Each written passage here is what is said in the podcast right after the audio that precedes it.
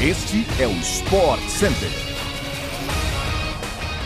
Um bom dia para você, fã do esporte. Chegamos com mais um podcast do Sport Center, que vai ao ar de segunda a sexta-feira às seis da manhã, além daquela edição extra sextas-feiras à tarde. Eu sou o Edu Elias. Não se esqueça de seguir o nosso programa no seu tocador preferido de podcasts. O Sport Center também chega diariamente na TV, ao vivo pela ESPN no Star Plus.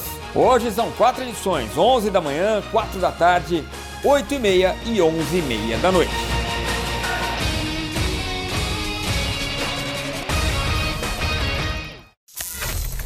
O técnico Tite anunciou nesta segunda-feira, na sede da CBF no Rio de Janeiro, os 26 jogadores que vão defender a seleção brasileira na Copa do Mundo de 2022. A grande surpresa foi a presença do lateral direito Daniel Alves, que joga pelo Pumas do México. O defensor de 39 anos havia ficado fora da convocação para os amistosos contra Gana e Tunísia, os últimos antes da Copa. Outros dois jogadores que também não foram chamados para os jogos contra Gana e Tunísia e estão na lista são os atacantes Gabriel Jesus e Gabriel Martinelli, ambos do Arsenal. A convocação teve Alisson, Ederson, Everton, três goleiros, Daniel Alves, Danilo, Alex Teles, Alexandro, os laterais, Marquinhos, Thiago Silva, Éder Militão e Bremer são os zagueiros, Casemiro, Fred, Bruno Guimarães, Fabinho são os volantes. No meio também tem Lucas Paquetá e Everton Ribeiro. E pro ataque várias opções: Neymar, Anthony, Rodrigo, Rafinha, Richarlison, Pedro, Gabriel Jesus, Gabriel Martinelli e Vinícius Júnior. Os convocados pelo treinador vão se apresentar na próxima segunda-feira em Turim, onde a seleção vai ficar até o dia 19, quando seguirá para o Catar. A Copa do Mundo 2022 vai ser disputada de 20 de novembro a 18 de dezembro. A seleção vai estrear no dia 24 contra a Sérvia. Os outros dois times do grupo G são Suíça e Camarões. Além dos convocados, algumas ausências notáveis chamaram a atenção dos torcedores. Entre as ausências mais sentidas estão, por exemplo, os atacantes Gabriel Barbosa do Flamengo, o Gabigol, Roberto Firmino do Liverpool e Matheus Cunha do Atlético de Madrid, além do zagueiro Roger Ibanes da Roma. Outros nomes tiveram um número relevante de convocações ao longo do ciclo, mas não conseguiram superar o corte para estar entre os 26. Gabriel Magalhães do Arsenal, Everton Cebolinha do Flamengo, Renan Lodge do Nottingham Forest e Alain do Awada. Raíssa Leal é a grande campeã da Liga Mundial de Skate Street.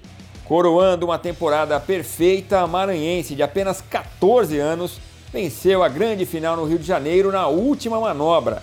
Raíssa se tornou campeã da Liga Mundial da modalidade após vencer todas as etapas até aqui. A skatista brasileira deu um susto para quem via a competição. Ao final de sua segunda volta, a fadinha teve uma tensão respiratória que causou uma pontada de dor e a fez interromper a volta. Mesmo assim, Raíssa conseguiu seguir e vencer a competição. Raíssa virou mais uma vez na última manobra. Pressionada e com muito apoio da torcida no Rio de Janeiro, a jovem skatista cresceu e conseguiu acertar uma grande manobra no maior corrimão da pista, que a rendeu um 7,4. Antes da última tentativa, a Maranhense ocupava a terceira posição do torneio. Após a conquista, a skatista estava muito emocionada. Potencializada pelo susto que levou, Raíssa celebrou demais ter conseguido continuar na competição e vencer. A skatista maranhense afirmou estar vivendo um sonho e agradeceu o apoio da torcida e da família.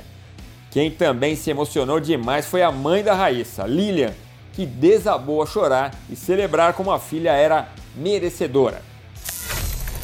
Convocado pela primeira vez para a seleção principal para os amistosos contra Gana e Tunísia em setembro, o zagueiro Bremer venceu a concorrência e foi convocado na lista final para a disputa da Copa do Mundo do Catar nesta segunda-feira. E não só isso, o defensor da Juventus da Itália recebeu elogios do técnico Tite pela seriedade e maturidade que apresentou nos treinamentos.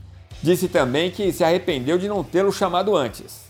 Bremer passou pelas categorias de base do Desportivo Brasil, São Paulo e também do Atlético Mineiro, o qual inclusive o parabenizou pela convocação.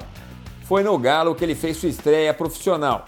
Depois rumou para a Itália, atuou pelo Torino na temporada 2020-2021 e neste ano mudou-se para a Juventus. O fã do futebol italiano acompanha nesta terça-feira a partida entre Cremonese e Milan pelo Campeonato Italiano às 15 para as 4 da tarde, com transmissão exclusiva do Star Plus. E chegamos ao fim de mais um podcast do Sport Center. A gente volta amanhã, a partir das 6 da matina, no seu agregador favorito de podcasts. Valeu pela companhia, fã de esporte. A gente se vê. Até mais!